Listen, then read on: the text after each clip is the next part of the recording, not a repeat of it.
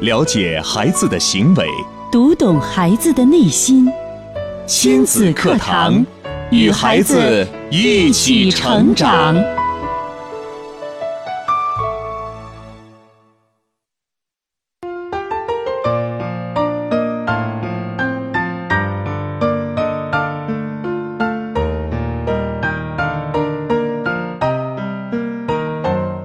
听亲子课堂，做智慧父母。上午好，听众朋友，欢迎您在每天上午的九点到十点来锁定收听亲子课堂，我是主持人吴化。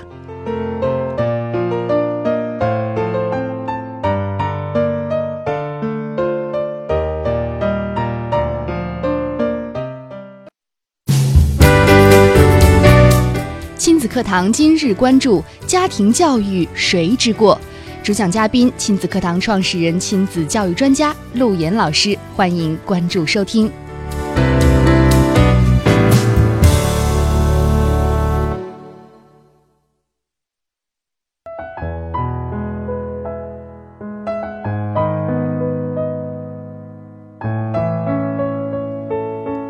节目开始，我们首先有请出陆岩老师。您好，陆岩老师。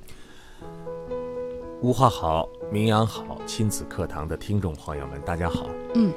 当我们发现了家庭教育的问题，从心理上很容易会归罪于他人。什么样的心理机制让我们无法直面自己呢？我们是否像一个没有长大的小孩儿，没有能力承担结果呢？在今天的节目当中，陆岩老师为我们带来的主题是家庭教育谁之过？收听节目的时候呢，您还可以透过两种互动方式来说一说您听到我们今天节目之后的感触、感想，包括可以提出您的问题。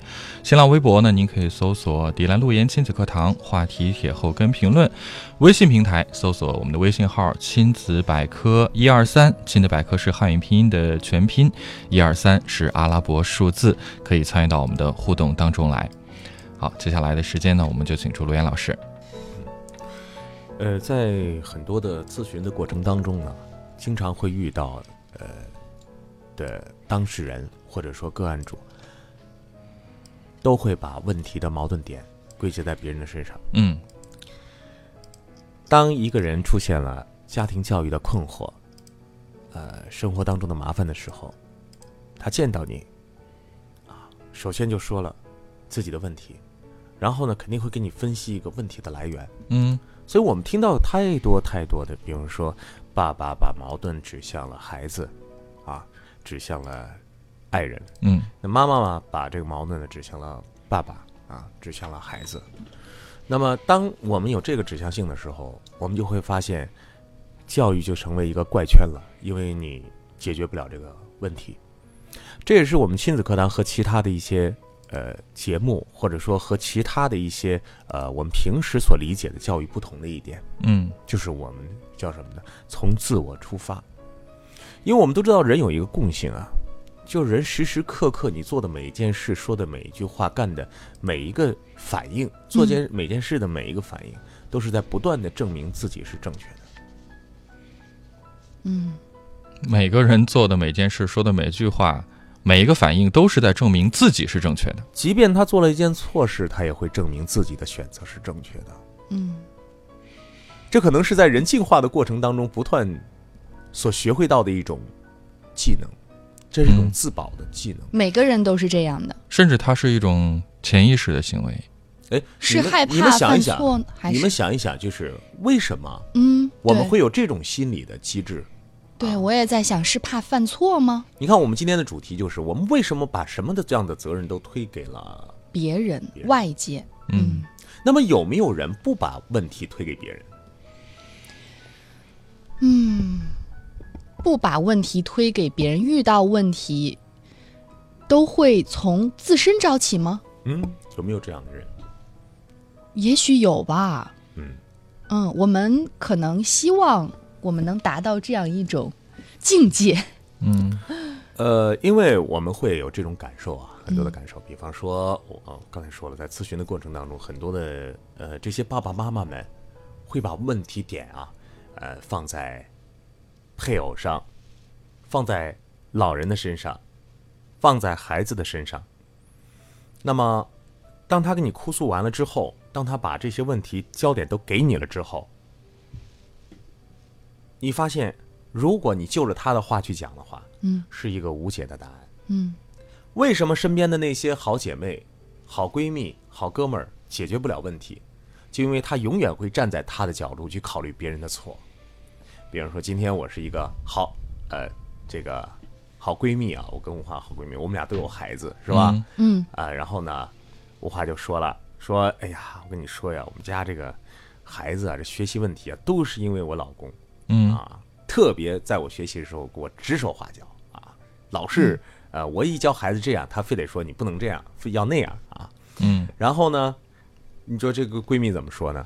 是，那肯定啊嗯，啊，我我老公也这样，对，两个人会产生这种共共情鸣啊，对就很是难会说，哎，哇，你有没有想过，其实你自己有的时候在有一些地方上应该注意一些，啊，确实对我是有问题的。这样的话哈，你就算还跟想他了，可能也很难说出口啊。对，关键是说这样的话，你们俩还能再继续快乐的做玩耍吗？对呀，所以朋嗯友好像就是在帮助你去证明自己是对的，嗯但人都很执着的，嗯，很执着的这个方向去走。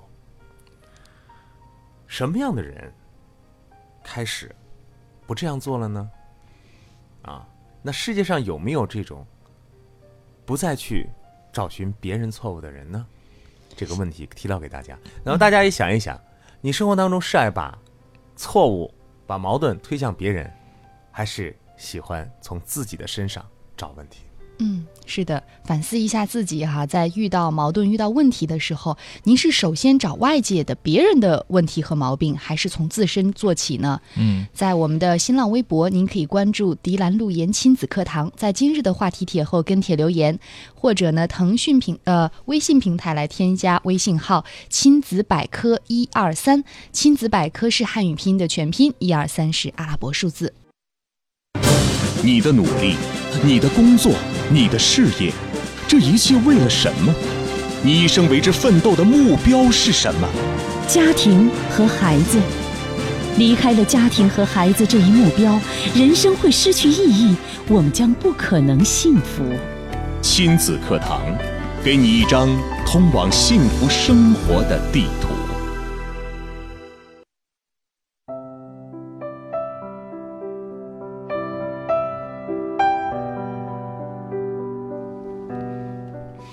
好，继续回到节目当中啊，正在进行的亲子课堂，请到的是亲子课堂创始人、亲子教育专家陆岩老师，带来的话题是家庭教育谁之过。刚刚陆岩老师也提出了一个问题啊，就是提到，其实，在生活当中，我们常常看到啊，每个人在遇到问题的时候，总是习惯于把问题和错误的原因归咎于别人。呃，陆岩老师也提出了一个问题，那生活中到底有没有这样的一群人呢？嗯他们遇到错误、遇到难题、遇到困难的时候，先不从别人身上找问题，先是从自己身上去找问题。到底有没有这样的人存在呢？嗯大家听到这个问题之后，可以赶快发送过来您的观点和看法。如果真的有这样的人，你知道，呃，可以举个例子吗？说一说到底是谁？大家可以在微博、微信，包括我们的微信群当中啊，跟我们来分享。嗯，是真的有这样的人存在吗？陆岩老师，您有没有见过这样的人呢？哼，呃，我觉得这个问题大家要充分的思考充分的啊，思就考，是想一想，第一想一想身边有没有这样的人，就是一有问题不去考虑，呃，外界是因为外界别人怎么样了才导致我怎么样，对不对？我倒是遇到过一些，就是他首先也会从外界找问题，后来找来找去发现，哎，也许是我自己做的不好。 就是碰壁了，他觉得老是去找别人的问题解决，不了问题没有解决，那嗯那干脆我自己改变一些吧，就是可能是被迫的。啊，那你对这样的人呢是什么样的看法？ 我觉得还是挺好的，啊，那你咱们 对比就一下，至少他是能从自身开始找问题了。对，咱们对比一下，如果嗯说一个人过来之后呢，他就说了，吴华，我现在过得这么不好，你知道因为什么吗？嗯，嗯，为那什不都么是因呢？为我现在娶这个老婆吗？败家娘们儿吗？那是那谁娶了不他都呢？是不都是因为现在啊？不都是因为现在我这个嗯工作不好吗？嗯，啊，不都是因为我孩子，我一一上学，我跟你说他那那那么多问题，天天让我请家长，你说我这日子能过不能过那别过了，啊？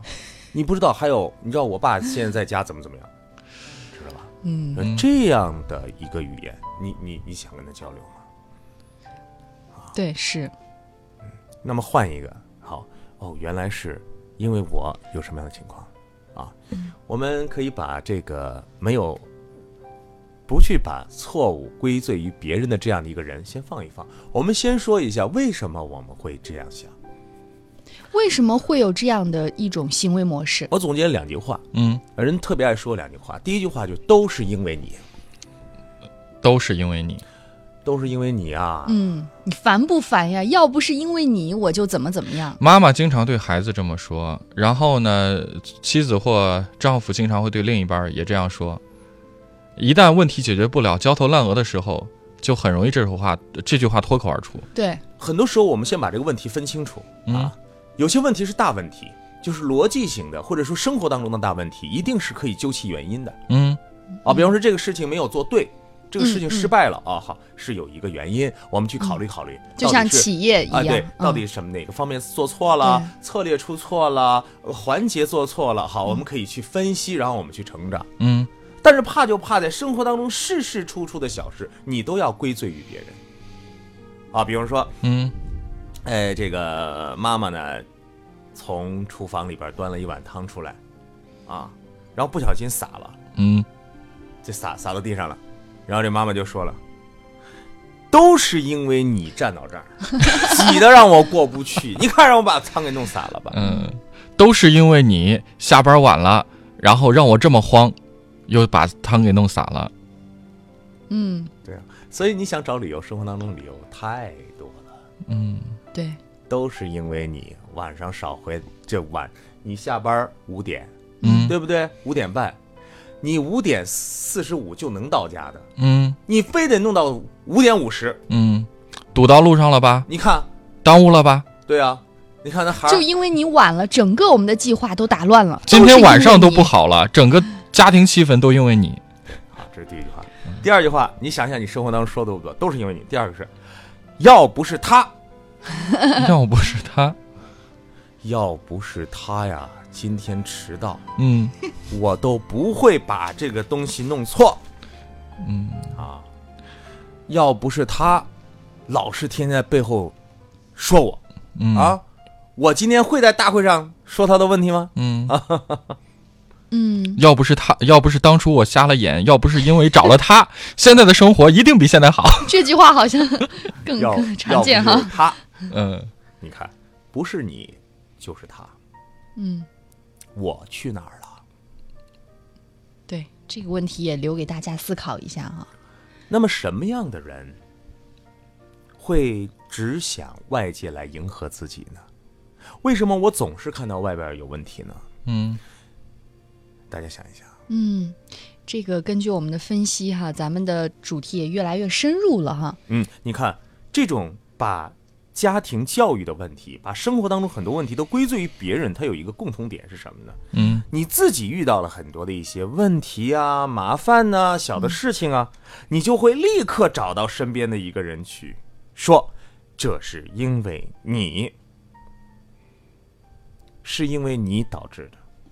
嗯，他因为觉得自己是对的，对别人是错错的。的，那么什么样的人是这样的呢？大家可以孩子、哦， baby、婴儿，啊，嗯，婴儿在他小的时候，他都觉得是外界的所有的事情导致我的问题，因为比如说孩子的世界只有自己，他还没有自己，还没有自己，他觉得外界影响了自己，哦啊哦，都是啊，天黑了，然后我该睡觉了，影响我该睡觉了，嗯然后妈妈生气了，所以我该哭了，哦，然后呃，你不给我吃东西了，啊、我该闹闹了，啊，孩子的哭闹嗯，是因为外界所引起的。那么，当他是一个孩子的时候，总有一个人会照顾他，嗯总有人总有一个人会把他的问题啊都给归结到别人身上，是不是？嗯孩子摔倒了，妈说：“哎呀，看看这个 路，这个石头把我们家宝贝给弄倒了嗯啊！”然后宝贝做什么错事了？哎呀，都是因为什么什么情况。那么什么样的人慢慢开始发现不能把错误归结到别人的身上呢？那相反的那就是就是没人帮你了，没人你，必须自己面对。那就是从孩子已经你看成长为当一个小孩儿爬一个小山坡，突然他觉得撑不住的时候，他会怎么样？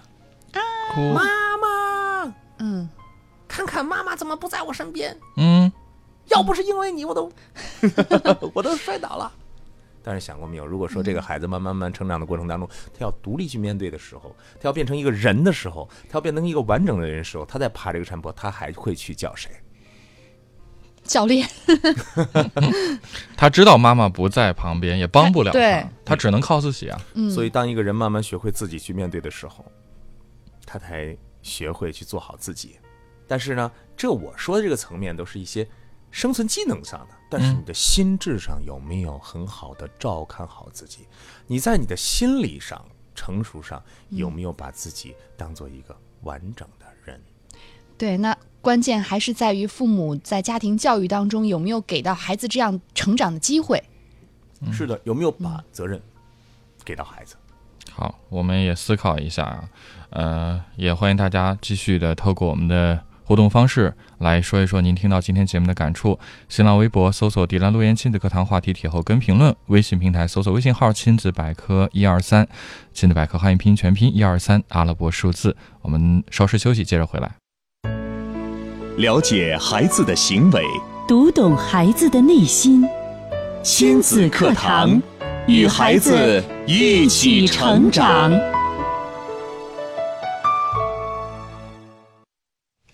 好，继续回到正在播出的亲子课堂。今天我们邀请到亲子课堂创始人、亲子教育专家陆岩老师做客，带来的话题：家庭教育谁知过？我们在生活当中啊，会遇到很多的问题，常常会看到有大部分人呢，会经常把问题归咎于别人。透过陆岩老师刚刚的解析，大家应该可以有所感悟啊。嗯原来，呃，这些人可能还像没有长大的小孩儿一样啊，嗯把所有的问题都归结到了别人的身上。那究竟什么样的人才可以在遇到问题的时候，先从自身找问题呢？那我想他一定得是一个成熟的人。对，嗯，这样的话，就大概可以回答陆岩老师刚刚那个问题了。有没有这样的人，遇到问题其实是在找自己的问题，而不是去寻求外界的呃一些责任的推诿？就是人是成熟是需要一个过程的，呃，当他能够知道，只有我做出的一点，我多付出了一点，我的想要的事情才能改变，这样的事情呢，这个人就叫，呃，慢慢走向成熟的一条路啊。嗯，但是呢，我们看到我们的孩子，在慢慢成熟之前的这个萌芽，嗯，就是什么样呢？就是每件事情都应该是我想要的。我想要吃两颗糖，你不给我怎么办？我哭闹，啊，然后我哭完了之后呢，你给我了，对吧？那我想要吃两颗红色的糖，嗯你为什么不给我红色糖？你不给我红色糖，我就哭。OK，好，那么家长呢就会在这个事情上会满足他。对，当一个孩子不断的这样被满足、这样被满足的时候，那么他就只会从别人的身上去要这份东西，如那么就会怎么样呢？就是事事处处都会必须要达到自己想要的那个东西，嗯嗯，否则怎么样？否则就会崩溃，否则就会去怪罪别人，你为什么要这样？你能不能多爱我一点？你做这件事就表明你不爱我，啊，嗯，呃，那么所以呢，我们当我们自己没有完整，我们是一个破碎的人，我们不是一个完整的人的时候，我们就很难学会自我的反省和自我的认错、自我的认知。更何况我们中国人又是非常好面子的一群人，我们的脸面非常的重要。说谁能在当面认一个错，维护面子，那是非常非常重要的事情。嗯，所以我们很难从自我出发。我觉得我们亲子课堂做这么多年，很重要的一点就是让所有的人都从自己出发。我们不去抱怨，我们不去找寻别人的错误，我们告诉你谁痛苦谁成长，就是因为你改变不了谁，就是因为这个世界外边那些人都是你看到的一个很小很小的侧面。然而，你只有真正的从自己开始的时候，你只有把问题的矛盾点向自己的时候，这说明孩子你长大了。即便你是一个爸爸，即便你是一个妈妈，但是你的心智方面，可能你还是像一个孩子一样。那如何让心智成熟起来呢？其实每个人在成长的道路上都有很多次的机会，嗯如果父母不给你这个机会，那这样的孩子就很难成长。比如说，我们原来就说过那个话题嘛，呃，关于延迟满足的问题，嗯，对吧？你能够等二十分钟再吃这个糖果，这个糖果会给你双份儿的。对，那这样的孩子是怎么坚持的呢？那还是要从一点一滴做起。呃，佛家讲什么叫执着，嗯叫我执啊。其实呢，就是我执是什么概念呢？就是我必须要马上遇到我这个事情，这件事情一定必须是这样子的。嗯，这是什么心态啊？执拗。这是孩子的心态嘛？嗯我必须要吃三个糖果，并且全部都是红色的。你到哪儿给他弄啊？啊，糖果可以弄，我长大了，我必须要三个飞机。你能不能给他拿来？那么现在不是我给你，而是你能为自己做些什么？对，你自己能做什么？嗯不要把所有的问题和矛盾都指向别人，都是因为你才让我今天不高兴的。如果你不这样做，我怎么会这样呢？谁生气了？谁做错了？你怎么有那么多的执着，认为他这样做了就是导致你现在的问题和矛盾呢？嗯那么你想一想，这样一个不完整的生命，他遇到别人的时候，会给别人带来多大的伤害？对，我们经常说，一个两个人生活在一起，如果一方特别需要安全感，嗯，其实就占据了别人本应该存在的平衡的部分，因为他会打破这份平衡。因为他那么所要的很多。，对，因为相爱是在一个平衡的状态下相爱。比如说，我是完整的，你也是完整的，我欣赏你，我尊重你，你欣赏我，你尊重我，我们俩相爱在一起。嗯但是你想，如果说一个人说我相爱是因为我缺乏极度的安全感，我需要一个人不断的证明你爱我，嗯，老公。那那个人的水早晚会被你舀空的。一个是水会干，嗯第二个你所要的那个本身不是生活的真相。对，什么叫真相呢？你我先不说为什么你要的那个不是真相，老公，你爱我吗？爱，你爱我吗？哎我很爱你。好，上午说，中午说，晚上说，一天说，两天说，三天说，结婚了五年了，他还要说。嗯，我们不是说这个东西很很多时候在写在文学的作品里都说，哎呀，这是女人的天性，嗯但这正是女人不成熟的表现。嗯，这正是自我不完整的表现。爱是有一个正常生活的一个曲线，从一个浓烈期，然后极度的达到高峰，然后慢慢的落下，然后达到两人的平衡。 嗯但是如果说你在这份平衡里边不断的去要，并且他还会要的东西会变多哦。对啊。昨天晚上，昨天晚上为什么你没给我发短信？嗯，你为什么不接我的电话？我微信上都给你发了一条了，嗯，你没怎么回不我呀？回呢？你是不是不关心我？你是不是这段时间出了什 么小小插曲？哦，我知道了，其实你就是不爱我。哦，好可怕呀！你会把人整疯的，你知道吗？嗯还有对于孩子也是这样。孩子，妈妈最喜欢 你了，妈妈最爱你了。嗯然后孩子上学了，你告诉我，你到底是哎更爱妈妈还是更爱爸爸？ 你这道题怎么了？嗯我跟你说过多少遍了，这个不能写歪，不能写歪，你知道吗？嗯妈妈从小都是因为这个问题。我现在教育你，我跟你说啊，明天把这个字儿再给我写十遍，不行，嗯你写二十遍。嗯，还有一些妈妈打了一个喷嚏，孩子赶快吃感冒药吧， 这都是一份不安全感。执着。嗯我必须要什么样的事情成为什么样儿。你会把你所有的这个壳子都扣在孩子身上，你会把你的不一样不安全感完全的赋予在孩子这个生命上。孩子多辛苦，老公多辛苦，老婆多辛苦。所以你看，我们口口声声说我要去爱，我要被爱，但是如果自己都没有一个完整的自我，这一切都完蛋了。你会把别人耗干耗尽。嗯那最后我想说一句话：如果人人为我，世界就好了；或者说的更清楚一点，如果人人都做好自己，世界就好了。嗯，我们再也不需要去找外界来弥补自身的缺陷，是的因为我们自己都是完满的。当然了，我们每个人的成熟都是需要一个历程的。作为婚姻，作为养育孩子，作为你生命当中一定有两个人是帮助你成长和完整你生命的。第一个人是伴侣，因为你前半生的这个生命，就是前二十多年的生命，是父母给你的一个生命。这个生命里边不但是一个肉体的生命，也是有一个精神的胚胎。那么你成了一个圆或者是一个半圆，但是后面有两个功课是你人生最重要完整自己的功课，一个是和你不一样的一个异性和你生活在一起，你要懂得怎么和他的相处。然后呢，就是和你想象不同的一个孩子的出现，又是来完整着你。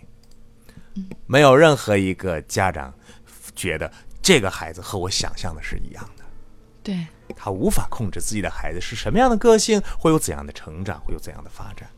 我们不要再说为什么我的孩子不能像别人的孩子那个样子呢，其实你想成为的并不是别人的孩子，你想成为的就是自己不想要的孩子，或者自己缺少的那一面。就是自己没有的那个东西。对你就极度的要，你又发现极度的不是，你又发现其实你就是一个把它印出来了，你还不认，这是你根本就不觉得自己好。我们要感谢我们的爱人和孩子，来完整我们的生命。是，但是如果我们想想啊，亲子课堂的好处呢，就是大医治未病。嗯，如果说我们在寻求伴侣，如果说我们在教育孩子之前，我们得把自己能够做到完整的，这个世界不就好了吗？大家每个人都关照好自己，还有什么问题吗？比方说，今天我没有关照好自己，我一看到吴化今天进来，垂头丧气，并且呢，刚才还斜了我一眼，哇，你是不是对我有意见？嗯，你是不是昨天因为我进门的时候不小心碰着你了，然后你是不是就这样呀？是不是因为我个子个子太低了，你是不是对我藐视？哇，是不是因为我前一段时间业绩做的没你好，你是不是想把我挤出公司？完了，嗯，我今天要对你提防着点儿。要出招儿啊！嗯嗯，一会儿我要找事儿啊。你想想，照看不好自己，大家都不好过，人人做好自己，世界就好了。